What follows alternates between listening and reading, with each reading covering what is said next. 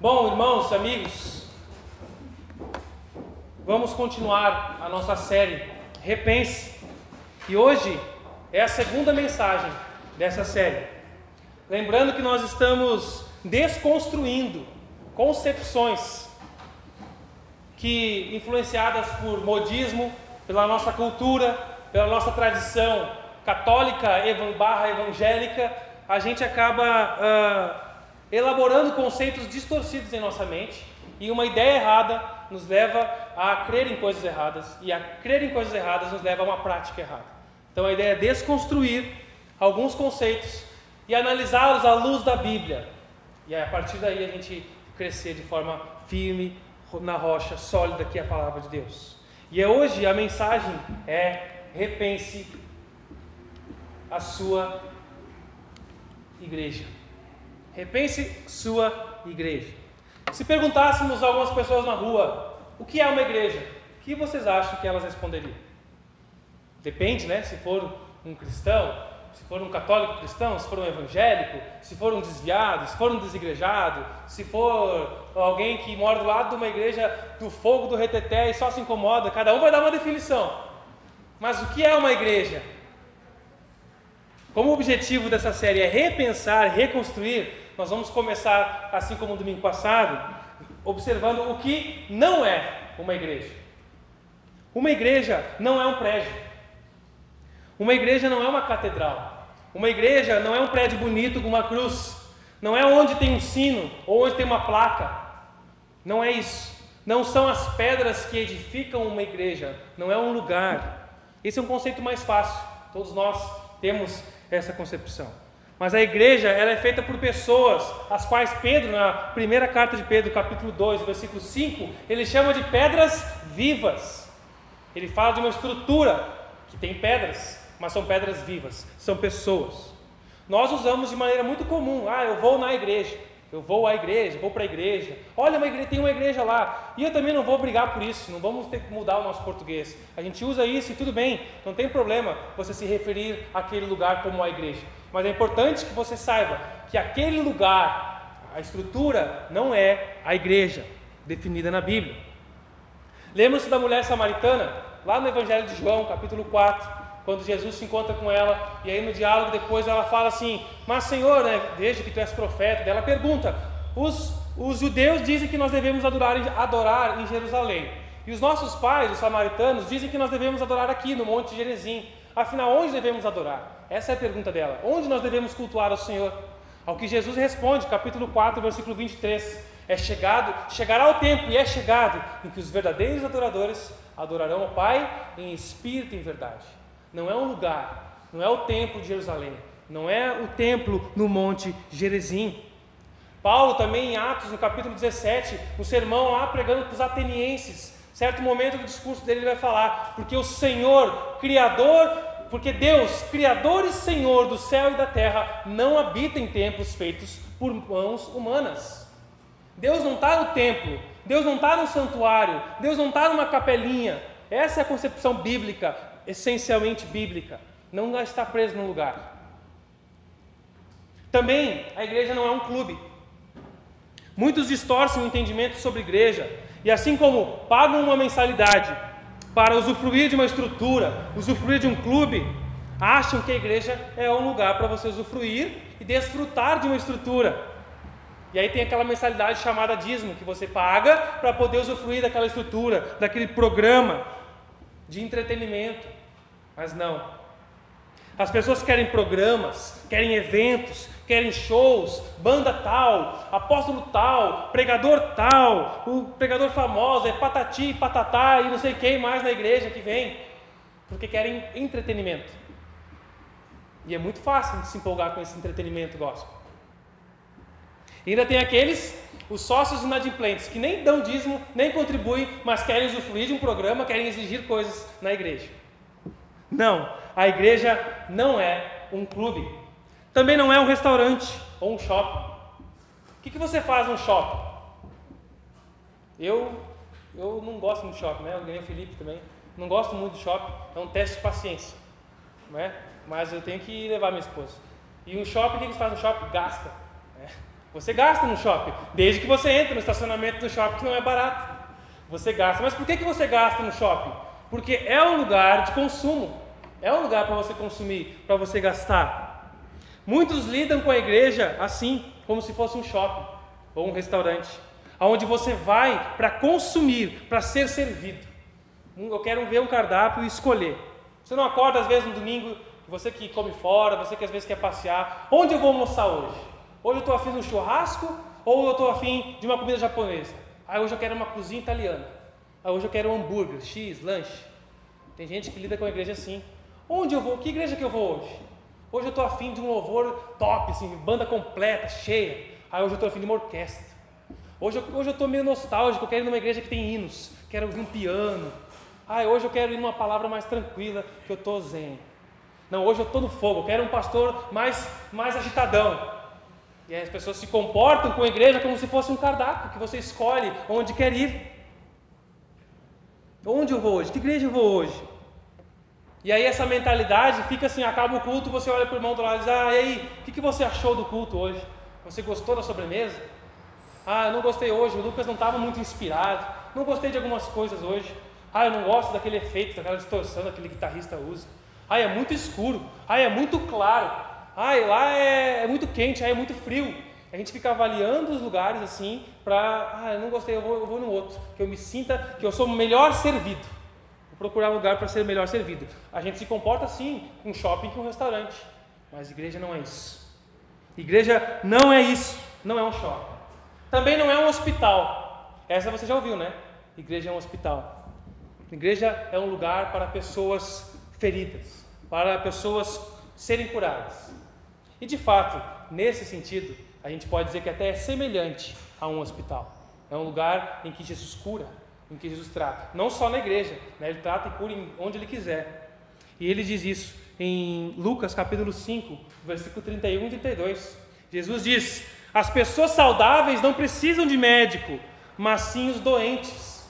Ele não está falando que tem gente que não precisa de Jesus, mas está falando para aqueles que têm consciência de que são doentes e vão procurar o médico. E é por isso que ele continua o texto dizendo: Eu não vim para chamar justos, ou aqueles que se acham justos, mas pecadores mas chamar pecadores para que se arrependam.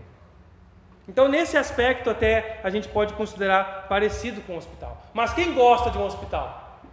Quem gosta de ir no hospital? Frequentar um hospital? A não ser alguém que trabalha lá, um diretor apaixonado por isso no hospital.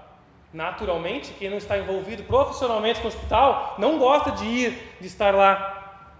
Nós queremos sair o quanto antes do hospital. A gente está no hospital e pede antecipação, eu não posso ter alta, eu me recupero em casa, eu não posso fazer esse procedimento em casa, eu não posso voltar aqui depois. Você não quer ficar no hospital.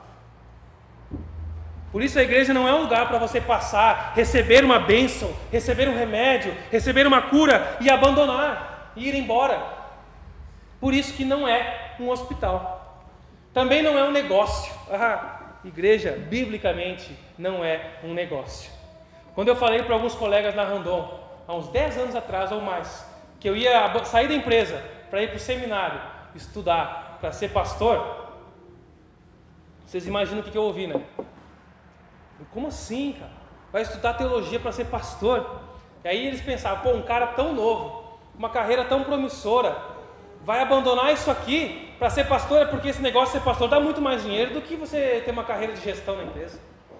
E aí eles faziam essa zombaria, uma amarga zombaria e uma doce ilusão, porque não é nada disso, pelo menos não biblicamente. Infelizmente, existem igrejas que são negócios, que mercadejam com a fé das pessoas, usam dinheiro, tiram dinheiro das pessoas. Isso não é igreja. Gente que faz isso vai ter que se acertar com Deus, se não se arrepender e se retratar, porque a igreja não é um negócio e também não é um passaporte, não é um ticket para você ir para o céu. Não é um lugar que você tem que ir de vez em quando para ficar de bem com Deus, para você renovar o seu visto celestial, para poder ir para o céu. Não, não basta ir à igreja, não basta ser batizado, não basta, vocês já ouviram isso semana passada. Sem Jesus na sua vida, igreja não é nada.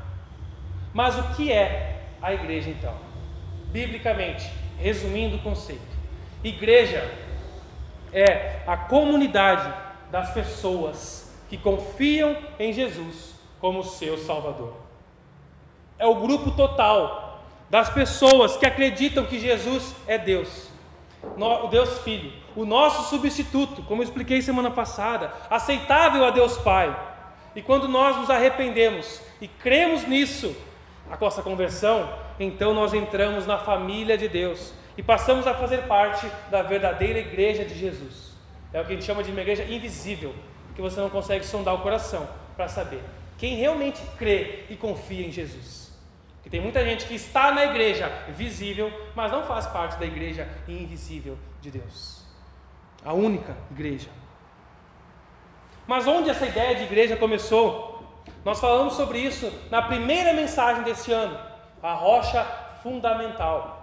E nós estudamos o texto de Mateus, capítulo 16, versículo 18, em que Jesus diz: Eu edificarei a minha igreja. É a ideia dele. Nós já estudamos isso e vimos que Jesus é a rocha principal sobre a qual a igreja é edificada, a qual ele constrói as suas pedras vivas. Pessoas que creem em Jesus como Messias. Não apenas acreditam que Jesus é Deus, não apenas acreditam que isso é legal e importante, mas confiam nessa verdade e buscam viver esse propósito que ele deixou revelado. Pedro, o apóstolo Pedro, ele pregou um sermão em Atos capítulo 2, explicando Jesus. Ele estava explicando para uma multidão que estava ali naquela região, explicando sobre Jesus, quem era Jesus. E ele explicou, e aquela multidão, ao entender o que Pedro estava falando, com certeza, tocada pelo Espírito Santo, entendendo isso, a reação delas foi o que? Perguntar para Pedro: o que devemos fazer? As palavras de Pedro partiram o coração dos que ouviam. E eles perguntaram a Pedro: o que nós vamos fazer? Essa é a pergunta que todo pregador quer ouvir depois do sermão: o que eu tenho que fazer? Mas um bom sermão dá as respostas também. E Pedro deu: vocês precisam se arrepender. Aquele povo era o início da igreja, estava se arrependendo para crer em Jesus e ser salvo. A salvação está em Atos 2,37. Os que creram nessa mensagem foram quase 3 mil pessoas que foram batizadas naquele dia. Era uma mega igreja. A igreja já deu um passo grande ali. Já tinha começado com os apóstolos e agora deu um, um, um mega salto. Uma grande igreja. Tem gente que não gosta de grandes igrejas, né? Tem gente que diz, ah, eu não gosto daquelas mega igrejas. Eu gosto das pequenininhas, que todo mundo se conhece. Porque essas mega igrejas tem muita gente, ah, sei lá, está meio perdido. Infelizmente, se você não gosta de uma mega igreja, talvez você não vai gostar do céu. Porque o céu vai ser uma mega igreja vai ser um culto magnífico ao Senhor constante, de todos os crentes que aceitaram Jesus, de todos os tempos, uma mega igreja reunida para louvar o Senhor. A igreja é a comunidade das pessoas que, conscientes do seu pecado, se arrependem, pedem perdão e confiam, creem em Jesus como seu Salvador, o seu substituto, e vivem o propósito dado por Ele na Bíblia, buscando em Jesus perdão, buscando em Jesus transformação, e recebendo pela graça.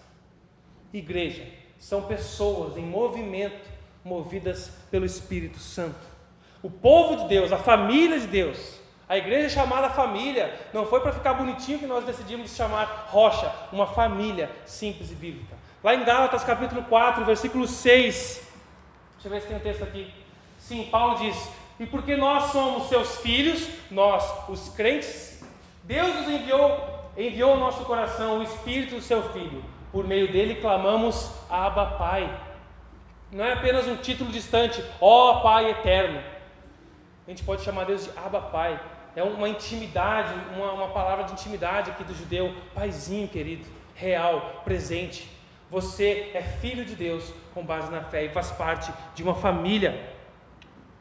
A igreja fundada em Jesus, ela tem uma essência.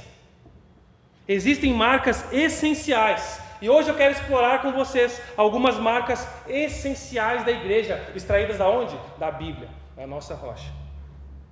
E a essência é algo que não pode se perder. A essência não pode se perder, não se negocia. Mas a forma de se fazer pode mudar e deve mudar. Pode variar. A igreja, em sua essência, é definida pela Bíblia, imutável, firme. Eu aprendi com um pastor conhecido meu, Tiago Matos, gaúcho de Novo Hamburgo, mas pastoreia em São Paulo, no interior de São Paulo, que a essência é como uma mão fechada. a qual nós não abrimos a mão, não negociamos o que é essencial. A forma, a forma pode variar, é como uma mão aberta, que se ajusta e se molda conforme a necessidade, a cultura e o lugar. Não abrimos mão para mudar o que é essencial, mas a forma de se fazer pode mudar. E a igreja, como essência, ela é uma, um organismo, porque são pessoas, vida, organismo.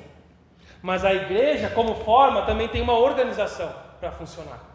Também há uma organização a partir da sua realidade. Mas a organização, ela deve servir ao organismo. A organização é um suporte, uma ajuda, uma maneira do organismo funcionar. A organização não é maior do que o organismo. A estrutura não é maior do que as pessoas.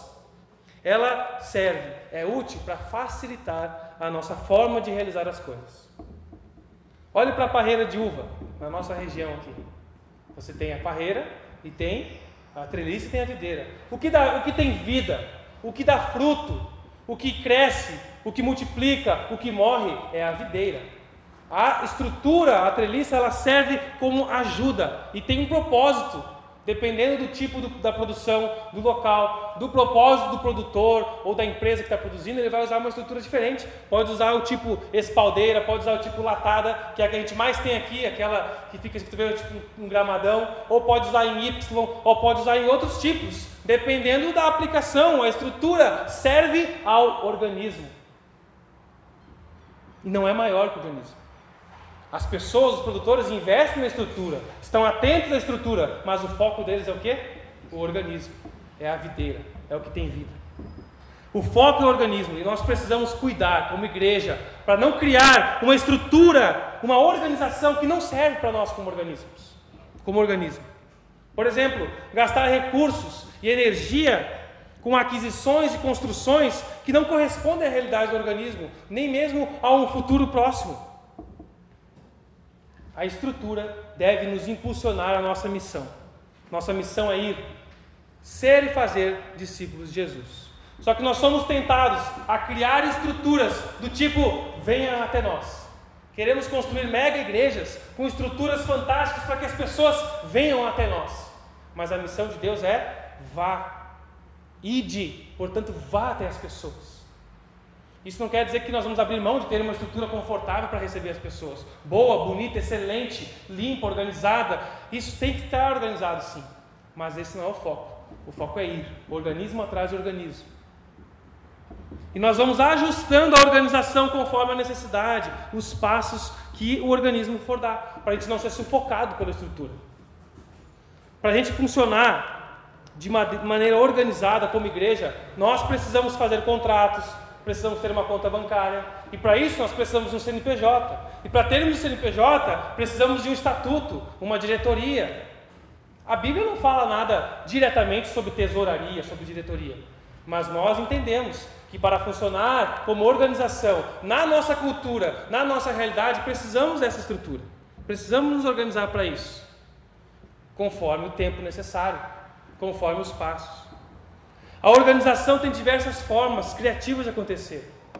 Forma de se vestir, tipo de roupa que a organização vai usar, vai dar prioridade.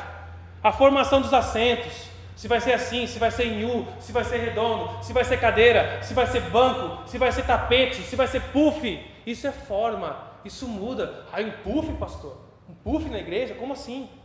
Mas o que é essência? E o que é forma?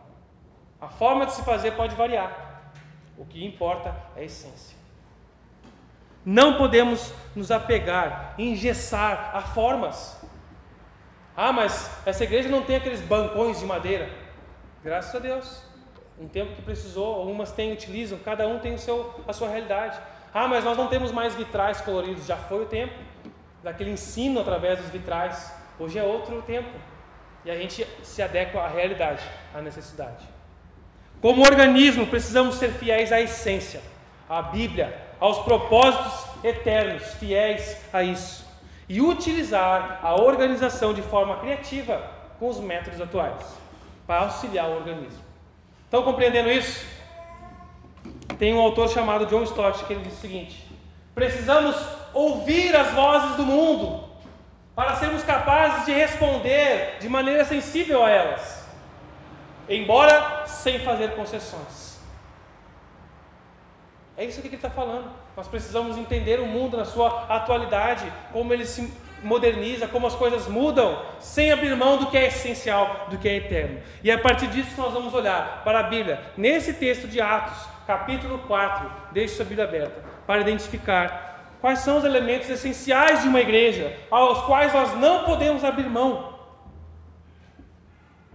Atos capítulo 4, versículo 41 e 42.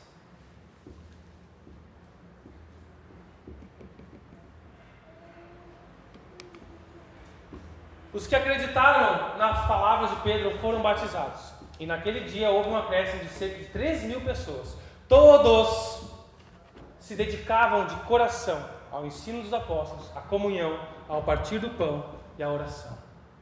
Se dedicavam de coração ao ensino dos apóstolos. Essa é a primeira característica destacada por Lucas quando escreve aqui: o ensino, o aprendizado o ensino dos apóstolos, aqueles que estão dando continuidade ao ministério de Jesus, os chamados por Ele, convocados por Jesus, que para nós hoje é o Novo Testamento que eles deixaram registrado, o ensino bíblico.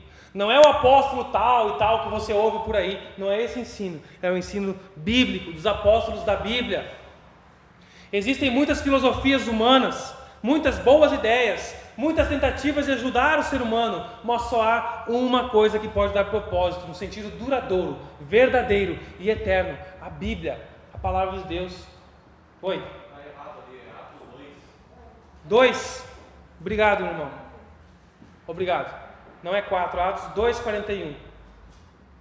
A minha Bíblia está aberta em Atos 2, mas eu li o texto ali, né? Obrigado, Márcio.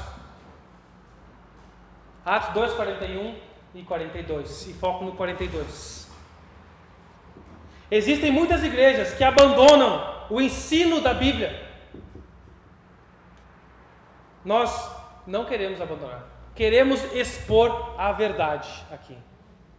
Para que o espírito da verdade esteja em ação, é necessário que a verdade seja exposta, e não as nossas ideias. É necessário expor a verdade, ensinar com amor, com paciência, ajudando no caminho.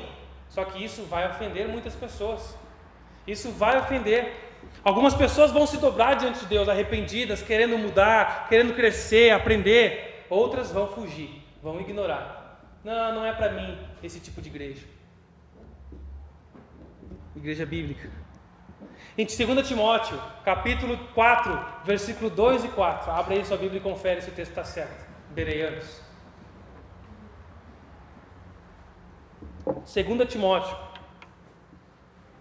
capítulo 4, versículo 2 ao 4. Olha o que Paulo escreve para Timóteo naqueles tempos difíceis, como a gente já falou nessa carta aqui. Timóteo, pregue a palavra. Esteja preparado. Quer a ocasião seja favorável, Quer não, corrija, repreenda, encoraje com paciência e com amor e com bom ensino, pois virá o tempo, e já chegou, em que as pessoas já não escutarão o ensino verdadeiro, seguirão os próprios desejos e buscarão mestres que lhes digam apenas aquilo que agrada os seus ouvidos, rejeitarão a verdade e correrão atrás de mitos. E como isso é verdadeiro? Não gostei daqui, mas aqui eu gosto do que eu ouço. Aqui me incomoda, meu ouvido lá é confortável para mim. Essa igreja se dedicava ao ensino da palavra, o ensino da Bíblia. E a forma de ensinar pode mudar. A essência é o ensino. A forma, além da pregação que tem que ter, pode ser escola bíblica dominical. Sabe o que é isso? EBD, antiga escola bíblica dominical. Antiga não, é atual em muitos lugares ainda. Pode ser online, EAD, pode ser presencial, pode ser pequeno grupo de estudo, pode ser mini curso teológico, pode ser várias formas, dependendo das condições. Ah, mas a gente não consegue no sábado, não, mas nós temos facilidade na segunda-feira à noite. Depende da realidade, a forma varia, mas a essência tem que ter ensino das Escrituras. Se dedicavam também de coração ao ensino dos apóstolos e à comunhão se dedicavam de coração em estar juntos, estar presente nos cultos, nas reuniões, nas celebrações. Eles fortaleciam vínculos. Olha no versículo 46, e no 46 ah, ele vai dizer também que eles apreciavam estar juntos no templo e nas casas. Mas eles se dedicavam de coração. Pode ser que em alguns momentos não fosse fácil ir ao culto. Ah, hoje eu vou receber um parente aqui e ele pediu para eu fazer um almoço especial, mas eu vou me dedicar de coração, vou fazer um esforço. Afinal, nós como igreja optamos por ser uma igreja simples nesse propósito. Não é uma igreja cheia de programas onde você tem que vir no domingo de manhã, domingo de tarde, domingo de noite, segundo, sábado de manhã, sábado de noite, segunda. É uma igreja simples. E nós temos um culto por semana. E como você se dedica de coração a esse culto? Ou você facilmente substitui. Ah, não, hoje o tio avô do primo da cunhada da minha vizinha disse que vai passar aqui e tem um negócio me entregar, eu não vou poder o culto. Então eu tenho que ir lá pegar umas folhas de ervas do chá que ele vai me entregar. Uma dedicação de coração para estar junto, para a comunhão, para o ensino. Esses irmãos eram unidos e onde habita o Espírito de Deus, aí há união entre os irmãos, aí o Senhor derrama a sua bênção, o ambiente se torna agradável e nós podemos usufruir do Salmo 133, versículo 1 que diz: Quão bom e quão agradável é que os irmãos vivam em união. É agradável, é gostoso e é contagiante. Não existe cristão sem comunhão. O autor de Hebreus deixa claro isso no capítulo 10, versículo 25: Não deixem de congregar uma linguagem de hoje talvez assim, não falte aos cultos. Não deixem de se reunir. E não é sobre ir em uma igreja, é sobre ser, participar, se envolver, fazer parte, ser família, conversar, se relacionar, fazer programas juntos, almoçar, passear, praticar algum esporte. Você tem desfrutado de comunhão?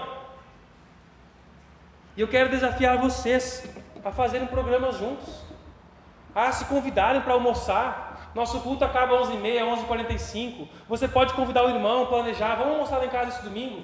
Ou domingo, um dia o almoço sai um pouquinho mais tarde, a gente vai, faz junto, prepara junto, vai conversando. Quero te conhecer, vamos orar pela tua família, quero conhecer mais da tua história. Quem tem história para contar aqui? Quem gosta de contar e gosta de ouvir? Quero incentivar vocês, igreja, a fazer um programa junto, marcar um sábado de passeio, nossa serra tão linda. Vamos sair junto como igreja, vamos chamar um irmão. E é fácil porque a gente já tem intimidade, mas pratique isso com quem você não tem tanta intimidade, para orar junto, para crescermos em união. Não fique acuado, não fique esperando alguém te chamar. Tome iniciativa. Convide, converse. Se você não está crescendo em relacionamento com os demais aqui, você não está sendo igreja ainda. Você pode estar participando, mas ser igreja envolve comunhão, unidade. Se você crê que Jesus é filho de Deus, vem compartilhar sua vida conosco. Vem receber de outros. Te convidamos para ser uma família, participar dos grupos de crescimento que nós vamos voltar em breve.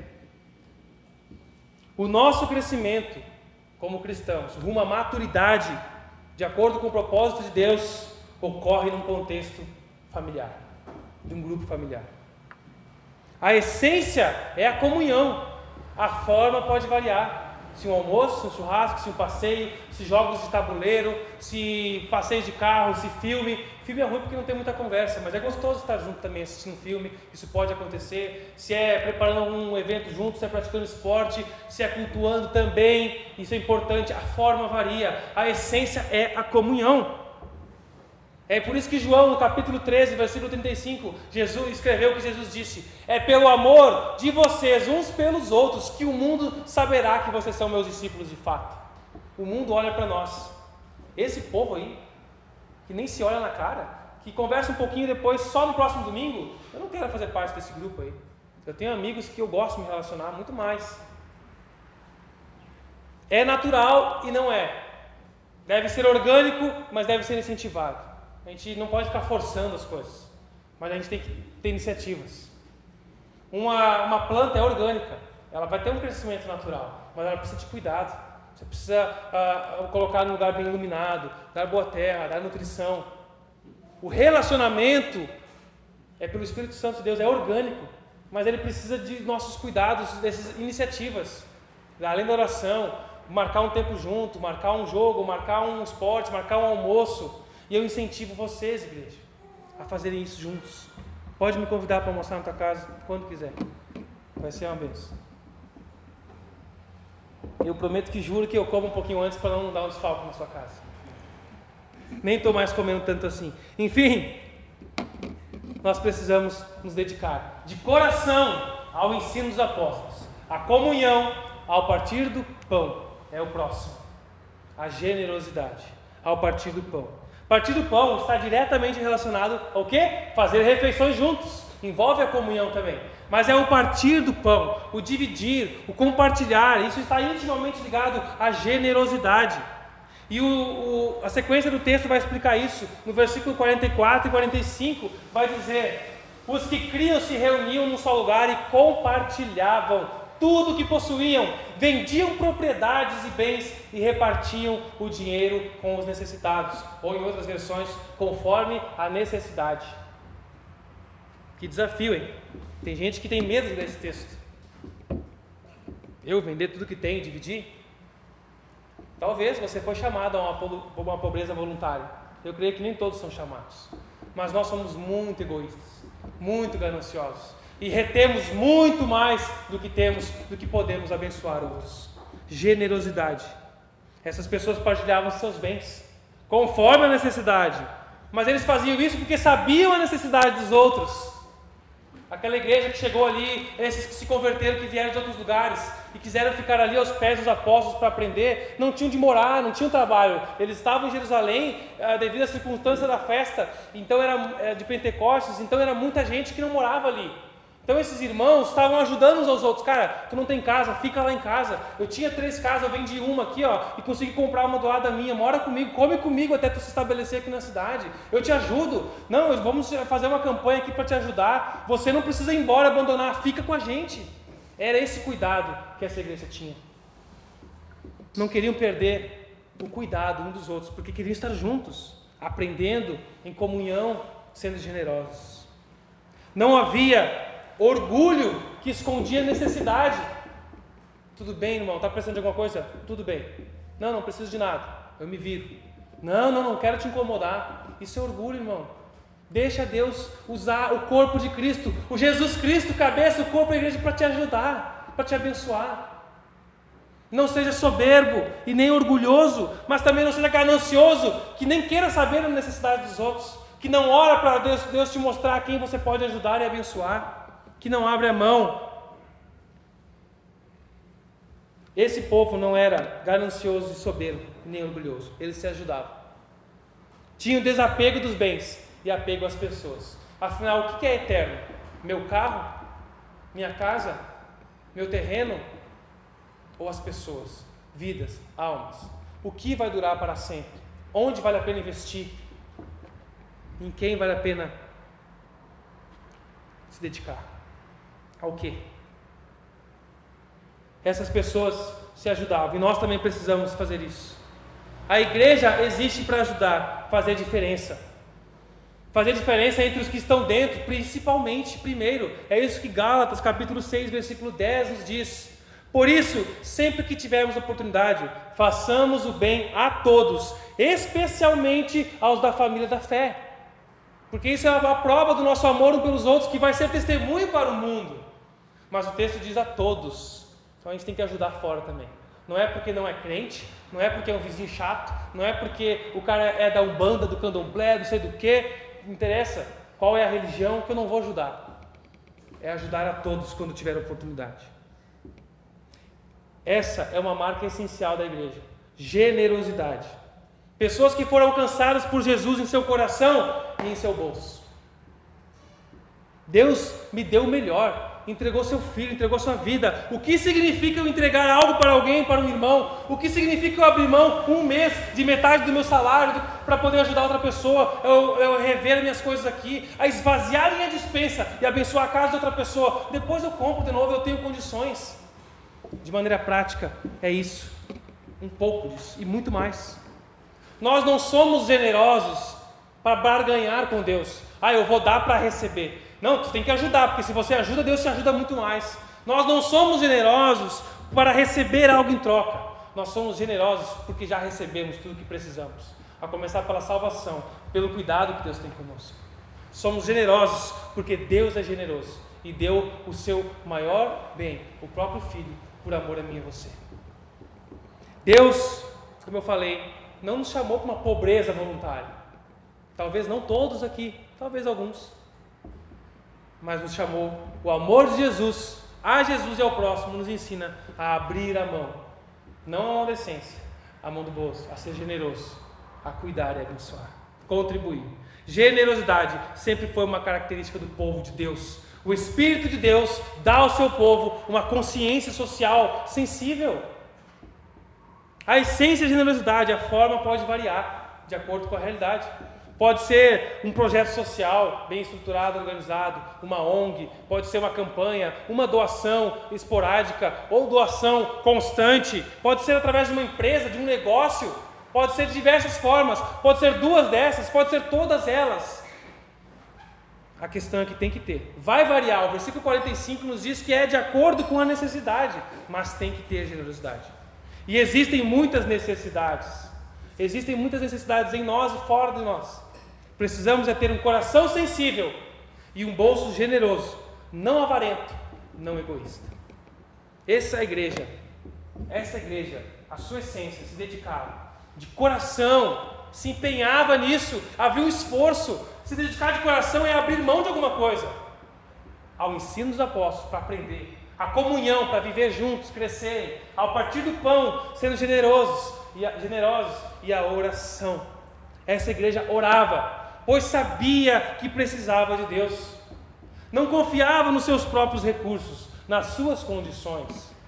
Eles sabiam que quem faz acontecer é o Espírito de Deus, por isso que nós temos que orar e clamar para que Ele faça.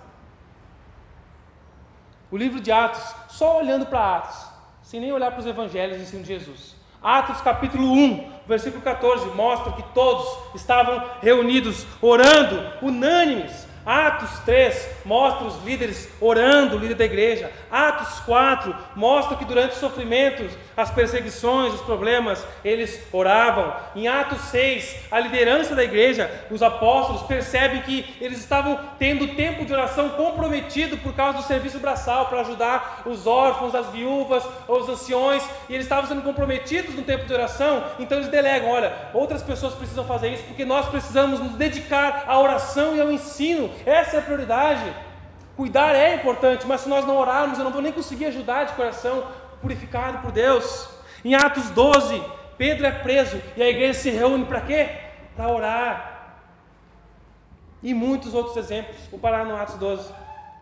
Se quisermos ser uma igreja essencialmente bíblica, precisamos parar de confiar em nossas competências, em nossas habilidades e clamar a Deus pelo seu poder, através do seu espírito, que usa o nosso corpo, as nossas habilidades, competências que ele nos deu.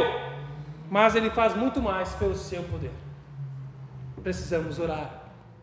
E eu conecto aqui a adoração nesse ponto. O versículo 46 vai dizer que eles adoravam juntos no templo e o 47, sempre louvando ao Senhor. Essa igreja cantava com fervor e entusiasmo. Apesar da arte musical ser muito comum naquelas famílias, eles não eram profissionais. Mas eles não deixavam de louvar por isso. Existiam já músicos profissionais naquele tempo. Mas eles não contratavam, não chamavam, eles se reuniam para cantar, louvar ao Senhor.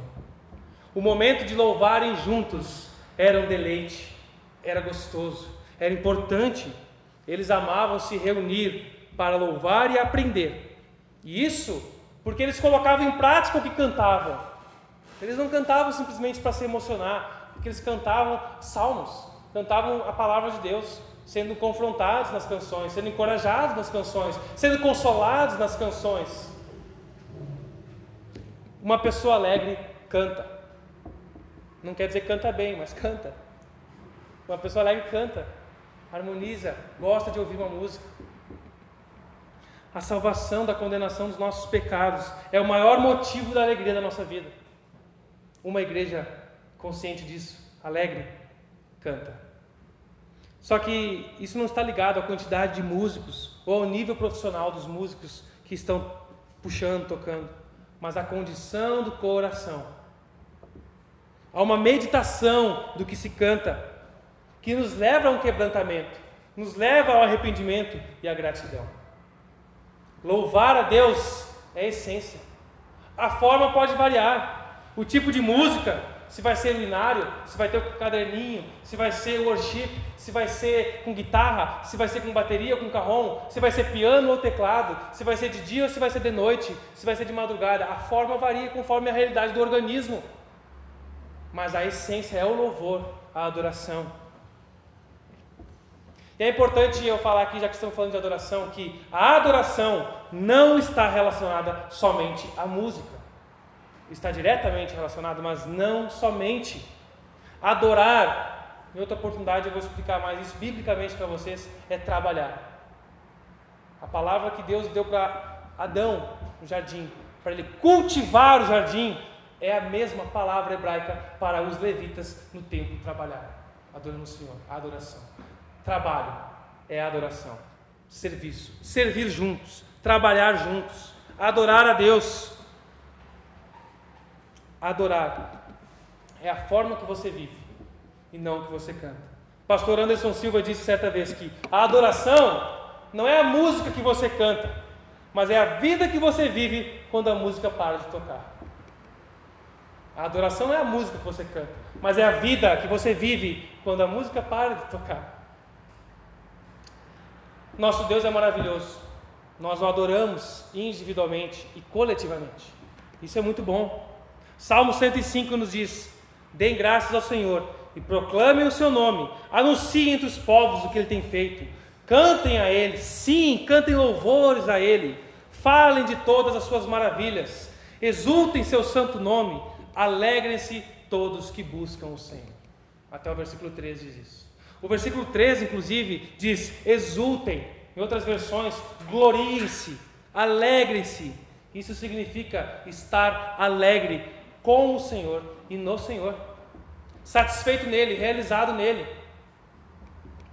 E isso implica em muito mais do que cantar para Jesus, é sobre viver para Jesus. Concluindo, irmãos, essa é a essência da igreja, que nós não podemos abrir mão, que é definido pela Bíblia. Esses que se converteram e que faziam essa igreja crescer pelo poder de Deus, eles se dedicavam de coração há um empenho, há um esforço, ao ensino dos apóstolos. Ah, hoje tem grupo de estudo. Ah, não estou muito afim, estou com uma dor no meu minguinho aqui que eu chutei um pouquinho da mesa. Eu estou botando exemplos esdrúxulos porque a gente, a gente, a gente pega exemplos bem rasos para colocar como desculpa para não ir. Eu sei que há casos que a gente não vai poder. O pastor exigir presença 100% de todo mundo em todas as programações da igreja, isso é surreal. Mas o quanto você se dedica de coração a estar junto no ensino, no momento de ensino, na comunhão, ao partir do pão, generosidade e a oração e a adoração. O perigo é que muitos, muitas igrejas invertem a prioridade e tornam a forma a prioridade. E aí se tornam igrejas, dão ênfase nisso, abrem mão da essência, vão perdendo aquilo que é essencial. E a mão da essência vira mais uma forma também. Então se dedicam o quê? Às vezes eles fazem isso conscientemente, às vezes inconscientemente, perdendo distância, se distanciando da palavra de Deus. E aí se dedicam a modinhas, a igrejas moderninhas, apenas modernas, apenas bonitas, apenas legais, mas sem a essência. E essas igrejas que abrem mão da essência, trocam o que é eterno e verdadeiro pelo que é moderno e passageiro. Eu quero incentivar, encorajar você a ter essa atenção. Não abrir mão da essência que vem da palavra de Deus. Não troque o que é eterno e verdadeiro pelo que é moderno e passageiro. Passa muito rápido. A moda muda. A roupa que você está usando aqui vai ser ridícula daqui a alguns anos. Teu cabelo é um penteado que você vai olhar numa foto e vai dar risada. A moda passa. Quem trabalha com cabelo sabe. A moda é passageira. Ah, um dia é legal ter luzes, outro dia não é legal ter luzes. Um dia é legal piscar a luz, outro dia não é legal piscar a luz. A gente vai se adaptar ao conforme a necessidade do organismo, mas sem abrir mão da essência. E qual é o resultado disso? Versículo 47. Sempre louvando a Deus, desfrutando a simpatia do povo todo. E a cada dia o Senhor lhes acrescentava aqueles que iam sendo salvos. Não ficou nos três mil. O Senhor ia acrescentando isso. Uma igreja fechada com a essência bíblica tem influência entre os não cristãos. Não é apenas um clubinho gostoso para crentes, ele influencia não cristãos. Pessoas vão olhar para essa igreja e vão dizer: que grupo legal, comunidade gostosa de se estar perto deles. Eu quero fazer parte de uma família assim. Eu quero estar com esse povo. Nós, indivíduos, somos o marketing da igreja. Nós somos a publicidade da igreja. Pessoas transformadas e em transformação, pessoas generosas e amáveis. Amem uns aos outros, como eu amei vocês, de Jesus. E como que ele amou? Entregando a vida. Você entregaria sua vida por alguém? Eu entregaria minha vida por uma pessoa, se necessário for, mas meu carro não. Eu entregaria minha vida, mas meu décimo terceiro não. E eu não estou falando pedindo dinheiro para a igreja, não estou pedindo dinheiro para mim. Estou falando sobre ser generoso, sobre ver uma necessidade e ajudar. E não ser ganancioso. A rocha não vai fazer diferença no segundo piso do cotidiano, Rua Júlio de Castilhos, número 100. Nós não vamos fazer diferença aqui, mas nós podemos fazer diferença a partir daqui. A rocha, igreja, pessoas, vocês vão fazer diferença onde vocês vão, onde vocês trabalham, onde vocês vivem, nos vizinhos da redondeza de vocês, no lar, os clientes, os funcionários, os amigos, os colegas de vocês, o patrão de vocês. Porque a igreja são pessoas em movimento, movidas pelo Espírito de Deus, transformadas por Ele e cumprindo o propósito, a missão dada por Ele. Qual é a missão da igreja? Mateus 28, 19 e 20, para deixar claro. Portanto, Jesus, uma das últimas palavras: vão e façam discípulos de todas as nações, batizando-os em nome do Pai, do Filho e do Espírito Santo, e ensinando a obedecer tudo que lhes ordenei. E eu estarei sempre com vocês até o fim dos tempos. Fazendo isso, vivendo essa essência, o Senhor acrescentará a essa igreja. E esse lugar vai ficar pequeno para a glória de Jesus. Isso não significa que eu vou ficar parado que eu não preciso fazer missões, que eu cumpro a minha missão uh, só ficando parado, cantando, louvando, orando, esperando Deus agir. Não, mas que eu cumpra a minha missão com fidelidade. E o Senhor vai acrescentar. Ele vai tocar o coração quando pregarmos. Ele vai ouvir a nossa oração quando orarmos. Ele vai ministrar os corações quando adorarmos a Ele com a nossa vida. A igreja de Jerusalém não organizava campanhas missionárias e evangelísticas. Não tinha eventos a cada um, dois, três anos em Jerusalém. Agora vai ter o Jerusalém Gospel Week, não sei o que. Não, não tinha. Aquela igreja vivia em campanha, vivia em missão. A igreja de Jerusalém impactou a cidade, a região e o mundo por ter sido fiel à essência. Uma igreja fiel, que foca no ensino, vai aprender que precisa falar, precisa anunciar o amor de Jesus. Uma igreja que é generosa vai ser instrumento de Deus para abençoar vidas dentro e fora da igreja. Uma igreja que ora vai orar pelos não crentes, pelos enfermos, por conversões, pela ação do Espírito Santo no coração das pessoas. Uma igreja que adora, não apenas canta, mas vive em adoração, vai impactar vidas.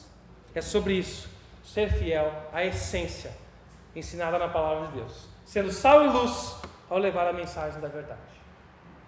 Para concluirmos para a gente refletir e praticar. Você se envolve, se compromete, serve na igreja ou está apenas consumindo? O que você fará de diferente após ouvir essa mensagem? Você tem sido uma pessoa generosa que compartilha o que tem com quem precisa? Sabe das necessidades dos outros e ajuda a compartilhar o que for necessário e não o que sobra Deixa eu ver quanto sobrou esse mês para eu poder ajudar alguém. Você vive como testemunha de Jesus? Entende a sua missão e se dedica a ela? Se você não entende plenamente sua missão, nós, como igreja, queremos te ajudar a entender. Eu quero convidar você a fazer parte dessa família, a igreja de Jesus. Quero te convidar a assumir um compromisso com Jesus e com a sua igreja, com a essência, a partir dessa comunidade, a Igreja Rocha, uma família simples e bíblica. Quero te convidar a se envolver mais, a se comprometer com a história que Deus está escrevendo e fazendo em Carlos Barbosa e ainda vai fazer mais nessa região. Não seja um consumidor, um espectador, mas seja um agente de Deus ativo na missão dele. Ele quer usar a sua vida, seus dons, seus talentos, suas habilidades, seus recursos no plano dele para essa região. Por isso, meu irmão e amigo, repense sua igreja. Repense sua vida em igreja. Renda-se a Jesus e assuma um compromisso com uma igreja bíblica, para a glória de Deus. Amém?